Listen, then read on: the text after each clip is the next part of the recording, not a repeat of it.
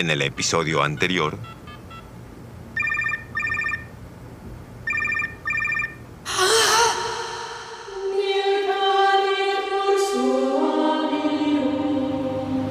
Doctora Tochtergotz, ¿Sí? ¿Quién habla?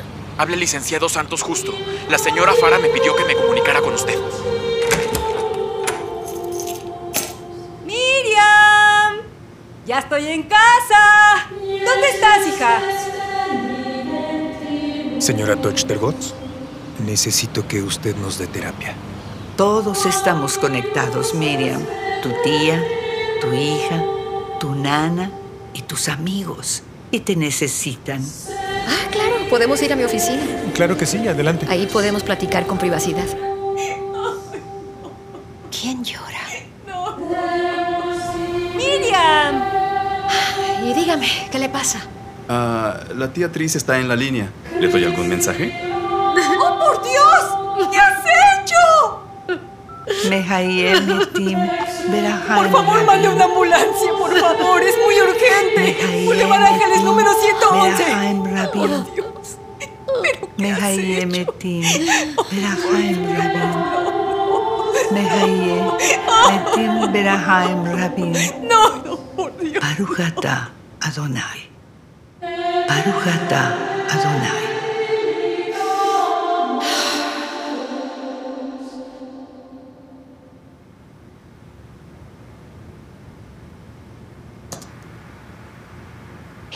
Por qué estás aquí? Sí, porque he hecho mucho daño. Siento rabia y tristeza. Pero es que mi mamá... Lo sabemos. No tienes por qué explicar nada. ¿Lo saben? Sí, Adrián. Necesito que te calmes. No quiero platicar contigo de Luca. Todos sabemos que lo torturaste. Lo mataste. Pero hoy quiero que hables de ti. ¿De mí? ¿Y a usted qué le puede importar mi vida? Lo que siempre quise nunca lo tuve. Lo sabemos. Por favor, por un momento, imagina que tienes tres años. Busca, busca en tus recuerdos un lugar cálido. Un lugar en el que te podías sentir muy feliz. ¡Eso nunca existió! Yo creo que sí existió, Adrián. Solo quiero que recuerdes en tu interior algún momento que viviste donde no había nada que te lastimara. Imagina que puedes visitar ese lugar y te ves cuando tenías esa edad. Tú eres un espectador observando a ese pequeño Adrián. Te voy a pedir que cierres los ojos y respires profundamente.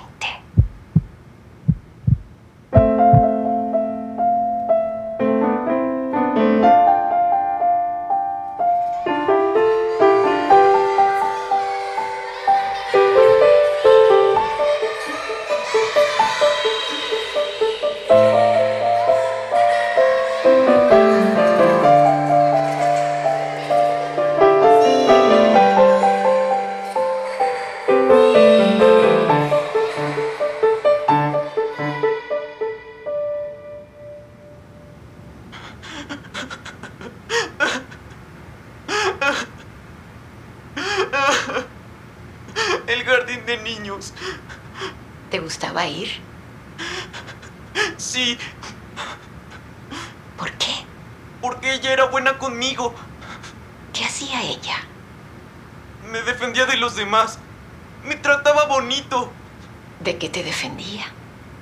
De los niños que se burlaban de mi ropa. ¿Qué pasaba con tu ropa? Estaba siempre sucia. Ahora quiero que recuerdes algo que te hacía sentir eh, protegido. Cuando mi maestra me sentaba en sus rodillas y me enseñaba a hacer figuras de papel. ¿La flor que hiciste te hace recordar ese momento?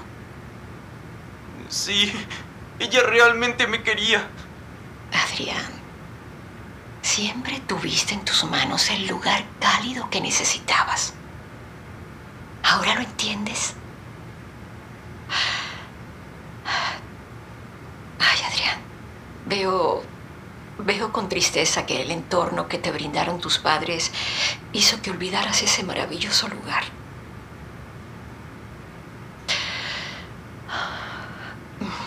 Ahora, quiero que, que imagines que estás parado frente a, a ese pequeño Adrián de tres años. ¿Qué le dirías? ¡Que no crezca!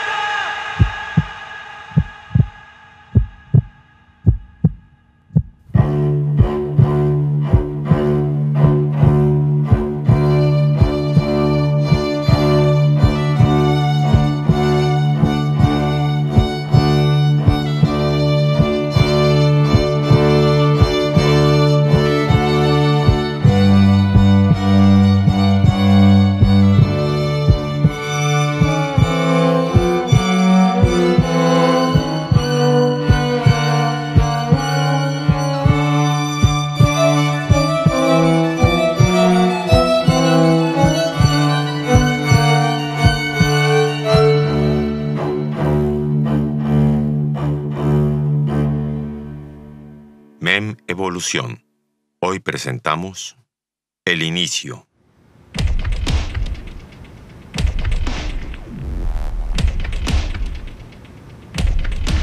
Gracias por permanecer con nosotros. Nuestra misión es informar sobre los sucesos del momento. Los consejeros de la Judicatura se han reunido para debatir la destitución del cargo y eliminación del nombramiento del juez primero federal en materia penal al honorable Ivo de Martín. Al declararse culpable de la sustracción ilegal del niño asesino de la correccional de San Benito.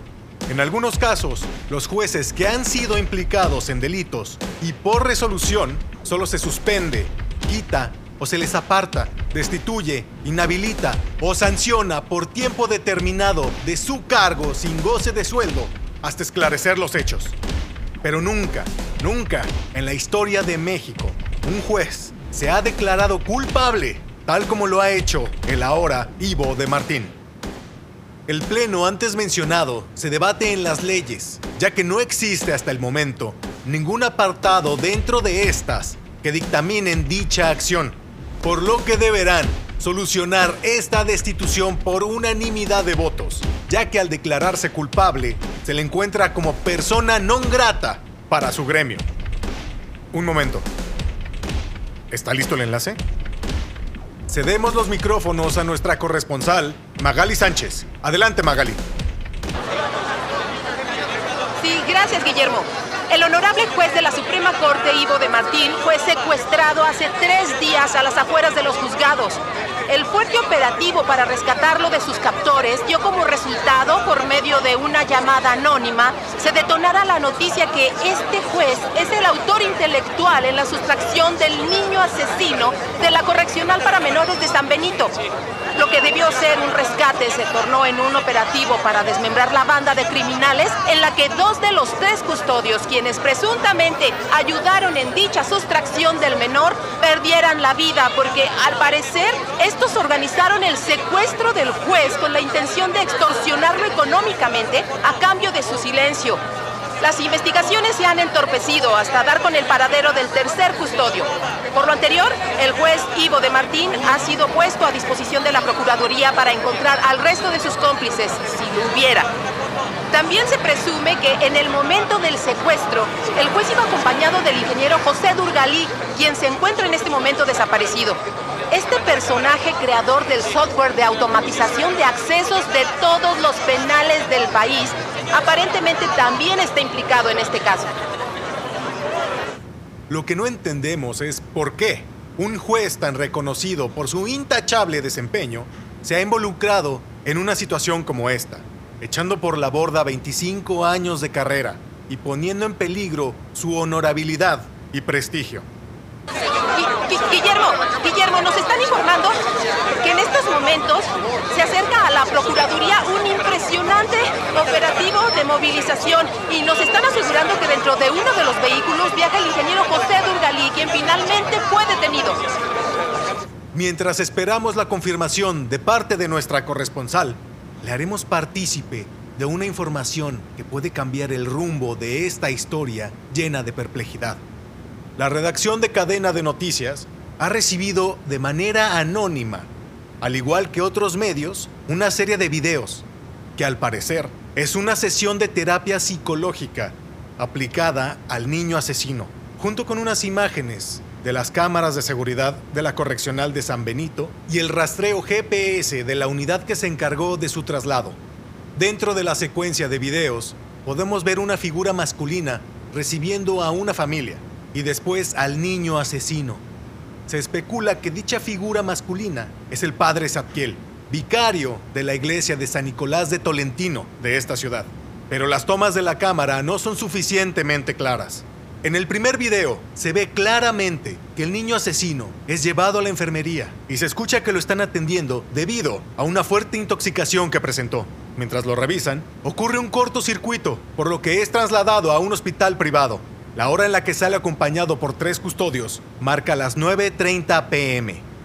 El siguiente video los dejará impactados. La reunión del niño asesino es con su familia y brinda fuerte información sobre el trato que su madre le dio y el por qué huyó de su casa. Créanme, lo que les mostraremos enseguida sugiere discreción. Todos los medios de comunicación invaden los espacios televisivos con la noticia. Una poderosa herramienta digital funge como cómplice para que, en un instante, dichos videos sean vistos por cuanta persona porte un teléfono celular y quede al descubierto la vulnerabilidad de ese niño interior. Y como resultado, tenemos la verdadera historia del pequeño Adrián, apodado el niño asesino. Oye, hija, ¿de qué es la plática? Ay, no es una plática, papá. ¿Has escuchado sobre las constelaciones familiares? Ay, ya van a empezar con sus estupideces. Ay, Rosalba. No, hija. ¿Qué es eso? Es algo así como un... ¿Pero qué pasa? ¿Qué está sucediendo? Adrián, Adrián. ¿qué haces aquí, malnacido? Tú deberías estar en la cárcel. ¿Qué haces aquí? No tengo idea, papá. Tuve fiebre, vomité y me llené de ronchas. Piensan que es contagioso. Me dijeron que me tenían que aislar de los demás. Y no entiendo. ¿Qué pasa? ¿Por qué están ustedes aquí? Un sacerdote nos invitó a un retiro. Y de repente tú entraste. Ay, parece que esto no terminará nunca. Entonces estamos aquí por tu maldita culpa. ¿Tengo que seguir cargando la cruz de haberte parido? Debí haberte abortado cuando supe que estaba embarazada. Ya, Rosalba, ya cállate.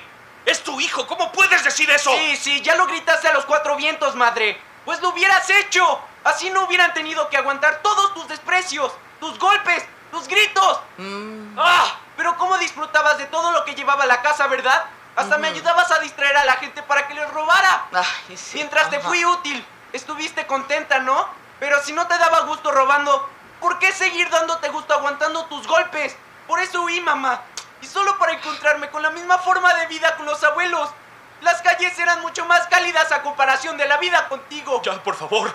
Ya dejen de pelear, por favor. Ay, tú cállate, sí, no te metas. Tú nunca estabas en la casa, siempre en la panadería o en la cantina. Tú solo querías dinero, ¿no? Pues eso recibiste. Yo solo estaba trabajando en la panadería. La cantina siempre fue mi escape. Quiero una explicación. ¿Por qué nunca nos has querido, mamá? Porque ustedes dos son feos. Miren a sus primos. Ellos sí nacieron bonitos, finitos. Ustedes son toscos y con los pelos necios.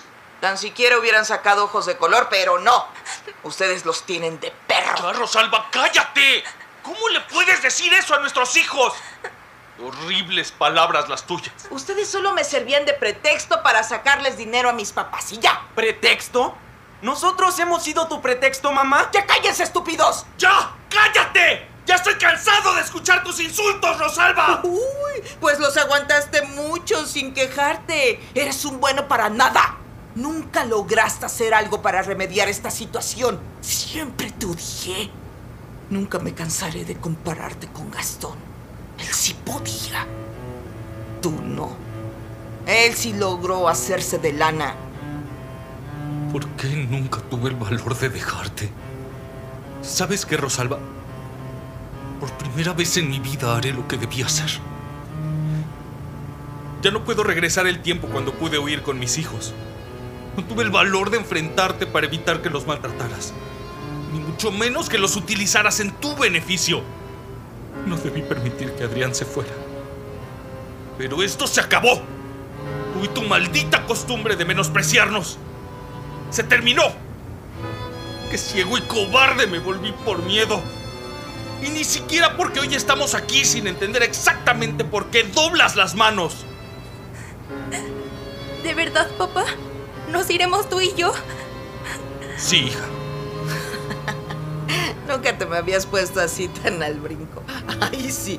Ahora me sales con que eres muy machito.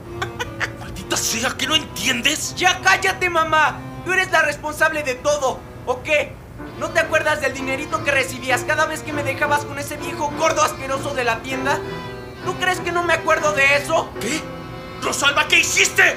¿Cómo fuiste capaz? ¿De verdad, hiciste eso? Mientras tanto, en otra sala, a través del circuito cerrado, los cuatro amigos son testigos de lo sucedido. Yo creo que ya es tiempo de llevar a Adriana a otra sala. Eh, Denme unos minutos. ¿Cuánto tiempo queda? Eh, Exactamente una hora y 45 minutos. Después de unos minutos,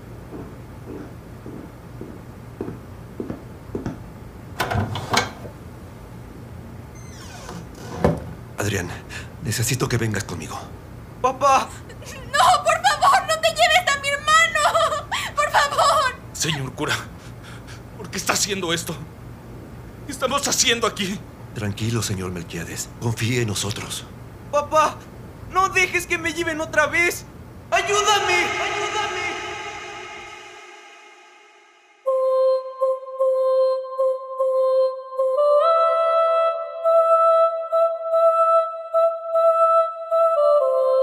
La verdad más dolorosa quedó grabada en esta familia.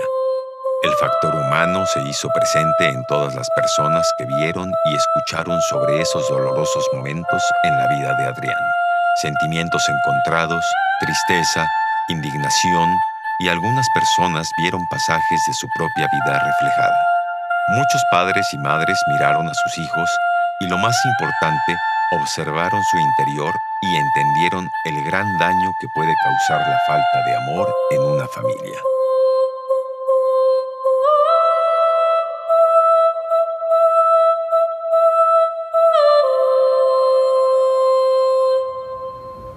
Muchachos, Adrián ya está listo. Estoy muy nervioso. No debimos... No debimos hacer esto. Miren, confío en que el fin justifique los medios. Tranquilo, Sam, tranquilo, ¿sí? El hubiera no existe. Si queremos ayudar a este chico y a su familia demostrando a la humanidad el porqué de su comportamiento y lo valioso que es cuidar de un pequeño ser, ayudaremos evitando que continúe el maltrato infantil, asesinatos futuros y adultos sin valores humanos. ¿Lo comprendes? ¿Eh? Los niños son los adultos del mañana. Tenemos que cuidar su alma. ¿Entiendes lo que podría significar esto si lo logramos? ¿Eh? Mientras tanto, en la otra habitación, Adrián se tumba en una silla. Sus hombros caen y suelta el llanto. Un llanto amargo que logra calar el alma de quien lo escucha. Adrián llora por un largo rato. Con espasmo se incorpora y tallando los ojos para limpiarse las lágrimas, saca de uno de sus zapatos una pequeña hoja de papel. La toma por la mitad y luego por la otra hasta lograr formar una flor. La toma entre sus delgadas manos y sobresaltado escucha una dulce voz, casi susurrando que lo llama. Adrián, ¿Quién es? no te asustes. Solo te queremos ayudar. ¿Por qué lloras? Hacía mucho que no abrazaba a mi papá y mi hermana. Se quedaron allá. ¿Sentiste felicidad al verlos? Sí, ¿Entiendes por qué estás aquí? sí. Porque he hecho mucho daño. Siento rabia y tristeza. Pero es que mi mamá... Lo sabemos. No tienes por qué explicar nada. ¿Lo saben? Sí, Adrián. Necesito que te calmes. No quiero platicar contigo de Luca. Todos sabemos que lo torturaste. Lo mataste.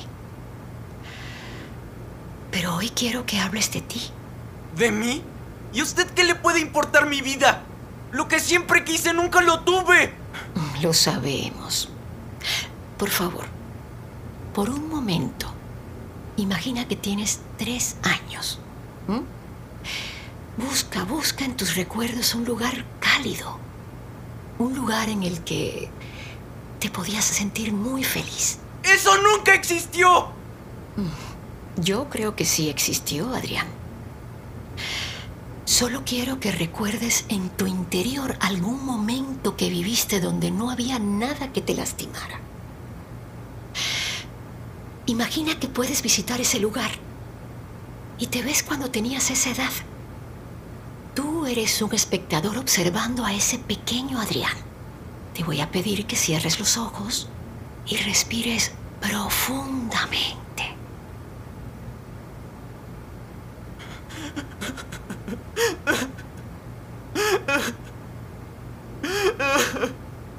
El jardín de niños. ¿Te gustaba ir? Sí. ¿Por qué? Porque ella era buena conmigo. ¿Qué hacía ella? Me defendía de los demás. Me trataba bonito. ¿De qué te defendía? De los niños que se burlaban de mi ropa. ¿Qué pasaba con tu ropa? Estaba siempre sucia. Ahora quiero que recuerdes algo que te hacía sentir eh, protegido. Cuando mi maestra me sentaba en sus rodillas y me enseñaba a hacer figuras de papel. ¿La flor que hiciste te hace recordar ese momento? Sí, ella realmente me quería. Adrián, siempre tuviste en tus manos el lugar cálido que necesitabas. ¿Ahora lo entiendes?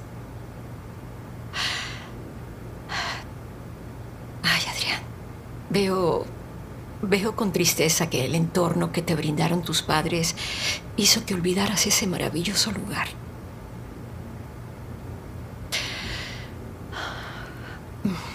Ahora, quiero que, que imagines que estás parado frente a, a ese pequeño Adrián de tres años. ¿Qué le dirías? ¡Que no crezca!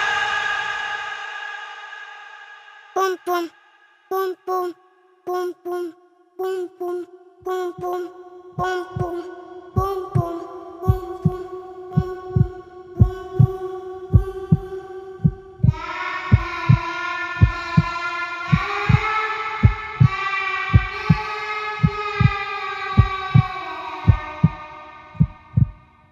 Continuará.